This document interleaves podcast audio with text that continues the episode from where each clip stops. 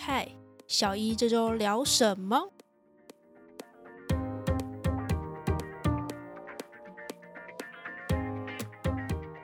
？Hello，大家，上次介绍到我们小一团队会有一个超厉害的伙伴加入。嗨，大家好，我是 P 博士。听说你今天也自己带了咖啡，你是很常喝咖啡吗？呃，这是每天必要的。对，今天的咖啡算是我每天的生活必需品，是，但是也是今天的的那个 podcast 的道具。其实我跟 P 博士以前也是同事，以前我也是很常喝咖啡，现在我比较收敛一点，想说走个好像比较养生的路线。那你一天大概喝几杯？我一天大概一一杯到两杯，多一点的话可能到三杯，但是我都是自己手冲比较多，所以浓度会调比较淡。你确定吗？但是我觉得，如果以量计算的话，呃，对，这当然这大瓶这一瓶呢，我有时候都是大概一天分两次喝完，所以就是我的两一天的两杯份。大家一觉得很奇怪，我们干嘛一直聊咖啡？哦，对，因为我们等一下要就是要聊咖啡的好处。那其实平常常常在一些报道上面看到说，呃，喝咖啡对于呃身体保健有什么功效的文章，其实好像正反面都有。那不过近年来好像正面的文章还还蛮多的。我可以问一下，反面是反面的话，拿铁喝太多，然后反而脂肪堆积之类的吗？哦，倒倒是倒不是这样。拿铁其实在一些营养师当中其实也蛮推的。哦，真的吗？对，因为其实它同时可以摄取到一些钙质，还有就是牛奶的蛋白质之类，这这这之类的哦。因为我有点担心，因为我都喝拿铁，哦，我怕我会脂肪堆积，然后没有钙吸收。那其实很多研究他们都会说，嗯、喝咖啡那其实都是以就是那种不加奶不加糖的这种咖啡嗯来作为标准，就是衡量的器具跟跟品相其实是其实是有一些。定义的啦，不过其实这一篇在等一下我们探讨的这篇研究当中，因为它是比较算是呃流行病学调查的研究，呃从饮食问卷当中去去做调查的，所以实际上呃人群当中喝了什么样的咖啡，它不管，它只要觉得呃只要你有摄取到任何的咖啡，它就都算。所以它是以咖啡为主，而不是以咖啡因为主。因为现在不是有一些咖啡是主打它是呃无咖啡因的，对对对对。所以它这边也是算进去了。对对对，我就稍微就是在这边也快速的简介一下这篇这篇文章。好，那因为咖啡咖啡它其实是世界的三大饮品经济作物的其中一种，就是咖啡、茶跟可可。西方国家咖啡其实是几乎也是生活必需品嘛，嗯，但是相对于亚洲呢，台湾这几年的的就是咖啡文化已经非常的新奇。早些年可能只有连锁店的话，可能就只有嗯新叉叉，然后跟他的朋友数字数字超商，对，数字超，但后来就是普遍呢，其实也是就是归功于数字超商，嗯、对，但是他们其实同个老板，不是吗？呃，对对，就是归功于数字老板，数字就是老板，我今天很像什么数码宝贝之类的，惨步入我的年代。但是我们这一篇的团队是韩国的，，对对，所以其实从韩剧里面发现韩国其实咖啡文化也非常的盛行，哦，超级哦，据我所知啊，如果不是这样的话，听众慢慢纠正我。但是以我浅薄的资资料来源，就是他们有点喝咖啡像喝水一样，哦，然后是他们的生活文化的一很息息相关、不可切割的一部分，哦，类似像这样。因为我真真的很少看现代韩剧。好，那那其实咖啡对于健康的这些相关性的研究其实已经很多，那但是在于研究设计上，其实有一些不同，往往就是做了一些横断性的研究。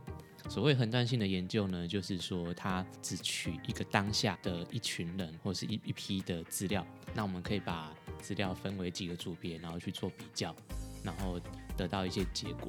那呃，这篇研究呢比较不一样的地方，它是做的是一个叫回顾型的纵贯性研究。纵贯型呢是代表说它有一个至少两个时间点以上的的差别，所以它所要探讨的就是说这九万多人的的资料呢，咖啡饮用的量的变化，然后影响到身体健康的一些因素。咖啡的话，其实我们知道它有含咖啡因，那其实喝、有些人喝了它，有些人喝了会会心悸然后促进它的呃新陈代谢这种哦功效。所以咖啡好处的这些研究当中提到的，其实就是这些代谢率提高啊，然后可以促进脂肪的代谢等等。这篇文章它的标题呢，它就是说增加咖啡的摄取量，它有助于降低脂肪肝发生。这个状况呢，发生在韩国的男性身上。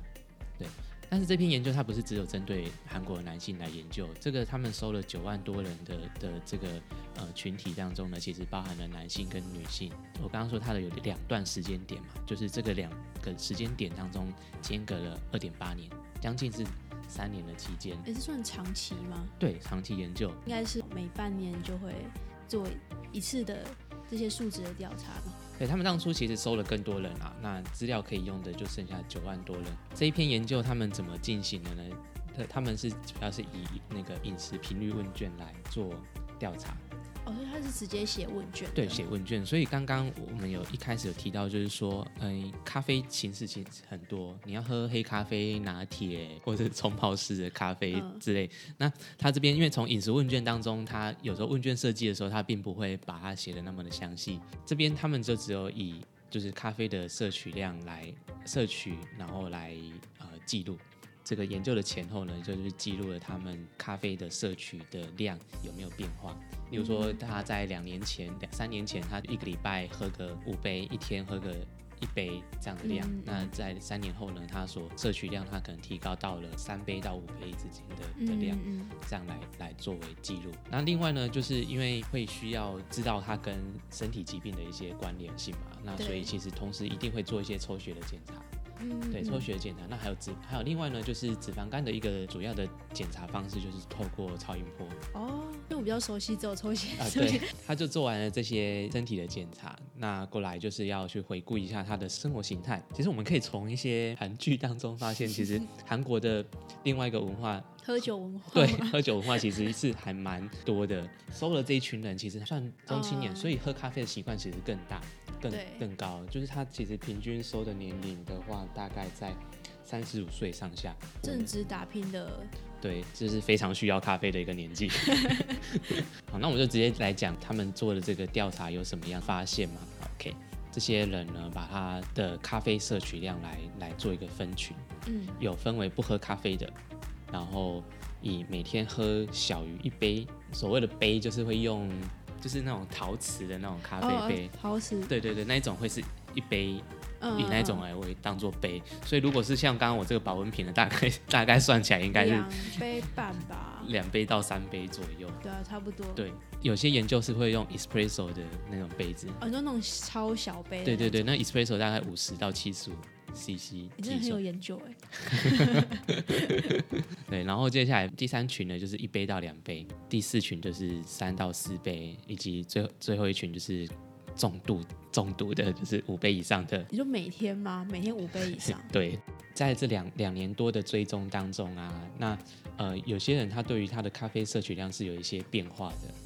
嗯，对，其实因为因为大家可想而知嘛，就是其实我们平常饮食是一个动态的状况，对，饮食频率问卷，它其实所调查的是回顾，而且是你近几个月来或是近一年来的一个饮食习惯，嗯，所以它代表的是你的饮食形形态，而不会是你当下的一个饮食记录，所以它的精准度不一定会很准，但是呢，它反映得到是你这个人的呃饮食习惯。所以他接下来这个分析呢，他就会去根据这个咖啡摄取的变化量来去做分析。好，但是在最前面的那个时间点是一个很重要的时间点，我们通常会叫它叫做呃 baseline 基准点。嗯我们要看事情的变化的话，其实要看它跟基准点的时候有没有变化开。始数据被拿去用的第一个时间点，对对对，以不喝咖啡为一个对照组，然后喝咖啡的四个组别，喝一杯以下的，一到两杯，三杯到四杯，以及五杯以上。有喝咖啡的人，在基准点的时间点，对于不喝咖啡的人来说，有脂肪肝的风险。这边其实要讲的是风险，其实都略高于一点点的那个不喝咖啡的人。那它风险是怎么评估出来的？我们就是会以有铺路这个咖啡跟没铺路咖啡来作为它的差别。例如说，以这边来讲好了，摄取五杯以上的人在基准点的时候，有罹患脂肪肝的的这个的人数呢，比上没有完全没有喝咖啡人的人数，有脂肪肝的风险大概是它的一点二二倍。对，它这边的数据就是某一个数据当中是显示一点二二倍。那它有一个区间，大概就是零点一点零九倍到一点三七倍这个区间。就是平常我们有时候看一些报章杂志的报道的时候，会就说，哎，某个空气污染的地区，然后比上呃，就是住在乡下没有污染的地区的人，罹患肺癌的的风险是几倍？这样其实是同样的计算方式。嗯，对对，但是就是比较口语化，我们就会把它讲这个样子。以全部人这一群人九万多人的来来的数据来分析的时候，女性如果喝了两杯以下的话，她有可能是呃下降她的脂肪肝风险的。哦，所以她反而少喝一点比较好意思吗？哎，从这边看的。但是呢，它在统计上没有差异。哦，对，刚说一点二二倍，其实一点二倍其实就是我们原本是一倍嘛，一倍就是没有变化。对。那一点二二倍就是它多了零点二二倍，其实也没差多少。对。那刚刚有提到说他们怎么去计算这些数值，有一个有有他们有做了一些模式，有时候在我们实验设计上会去把同样状况的人去做配对，因为就是在同样的生活习惯或生理状况下，就只留下一个最明显的不同而已。对，只留下的最明显就是他有无脂肪肝跟有无摄取咖啡。整个研究当中，他都把它设定成五个模式，刚刚的那个年龄、性别这些其实是作为基基本模式。然后接下来就是根据 BMI，第三个模式呢，就是再加上总摄取热量。总摄取热量这在饮食问卷的的研究当中，其实是一个重要的的参数。有些人他本身吃东西就吃的多，对，这个跟体型没什么关系啦，但是就是跟食量有关。对，这跟食量有关，但是你食量有关，你总摄取量就是多。你你人家一份一份呃，就是一个便当就是一份。但是呢，你就习惯吃一点五份，嗯，你的摄取比例上是一样的，只是说你的总量上是不一样，所以我们要把总摄取热量根据你的摄取量去做一个校正。第四个模式再加上呢，就是它的血脂、血糖跟肝指数，嗯，这些是就是平常我们抽血检查最常看到的东西。对，这些数值呢，可能会跟他的表现的临床状况有一些关系嘛，嗯。最后呢，一个模式呢，就是饮酒量的改变。在基于这种五种模式下呢，小陈也许去做配对，或者是呃选定一定范围的人来做。他接下来把男生跟女生给分开来，分开来分析。那经过了呃两年半以上到三年之间的这个期间呢，那在男生这边呢，一样分为就是摄取量没有改变，以及摄取量减少跟摄取量增加。它只用增加或减少来定义，从一杯增加到五杯也是增加，十杯减少到五杯也是减少。他们当中有发现几个有达到数据上的显著差异，就是它的罹患风险有显著的降低。有两种情况，就是在年龄、性别、教育程度，还有饮食习惯，加上 BMI 的校正呢，它的风险就从原本的一倍降低到零点九五倍。嗯，对。那那接下来，如果说他再把那个呃饮食的摄取量，你的摄取饮食的摄取量给给校正进来，就是考虑他的饮食摄取量的差别的话，呃，他又再下降了一 percent 的的风险。另外呢，如果再去校正了他的饮酒习惯、运动习惯的变化的话，啊，那这个又又在下降了一个一 percent 的风险。所以听起来都没有很多的感觉。哎，对，那所以。但是也可以理解说，其实咖啡如果它真的像药物那么大的作用的话，那其实会被禁吧？哎，对，咖啡因的的结构上跟某些毒品上是有点类似的，所以所以所以它有一点类似的功效，但是没有那么那么的严重。但是它对于这方面一点点的功效，可能促进心血管或是。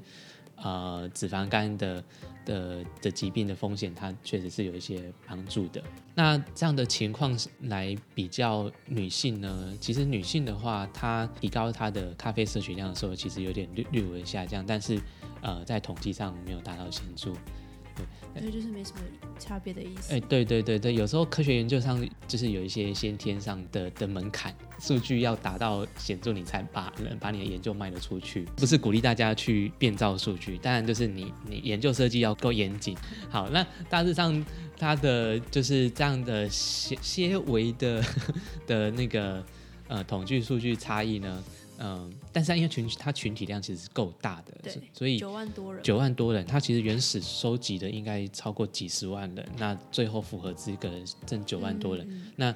在这九万多人当中，能达到这样的数字的时候，其实已经有相当大的人，也许是有明显的变化的。它并不是完不完全不可信，或是不能参考。嗯，对。那它是提供像这种比较像前瞻性的的一个调查的时候，呃，它其实提供了很多的证据跟假说，给后续做动物实验或者细胞实验，或甚至到人体试人体试验的一些研究人员。这个研究呢，它最重要的地方就是它有别于以往，大家其实只很多都只做了一个很断性的研究，只看一个当下。很断性的研究当下的时候，其实嗯，你没有办法去探讨那个变化的因果关系。对对，那它采用的是回顾性的纵贯性研究，就是有比较有一个时间序列在的时候，他可以去探讨关系。哦，如果大家回去看，会觉得说，哎，真的有些时候。他没有统计差异，但是他可能真的有上升或下降。我觉得这么大数据，你要真的做到很明显的变很很高或很低，其实呃应该蛮有困难的。对，而且它其实人口这些它的调查的人口其实是算蛮大的。如果说你今天可能只有一百个人来做这个研究的时候，其实这个如果呈现这样的数字，也许还是会被质疑。那这么大的人口数来做调查的时候，就是抵挡那个挑战。对对对对，好。